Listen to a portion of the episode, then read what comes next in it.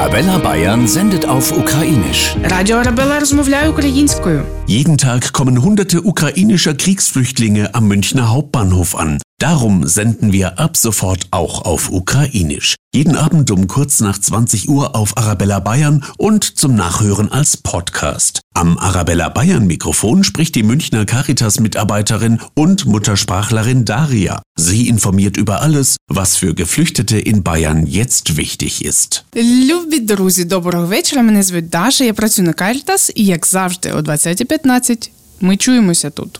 Радіо Арабела. Сьогодні ми поговоримо про дозвілля і спорт.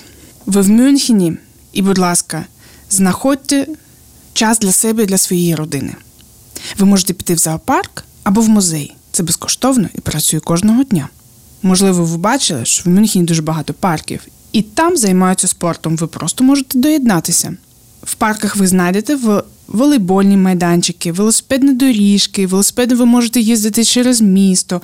Годину від Мюнхена знаходяться Альпи. Проведіть один день просто наодинці з природою.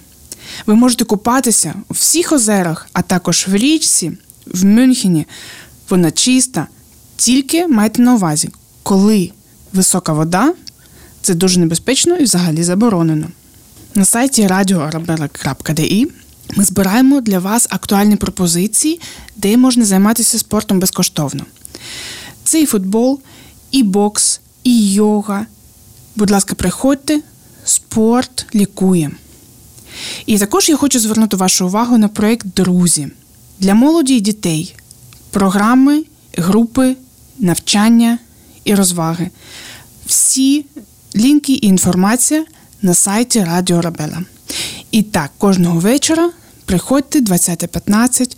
Якщо ви щось забули і хочете прочитати, все це знаходиться на сайті. Я вас вітаю і дякую. Слава Україні!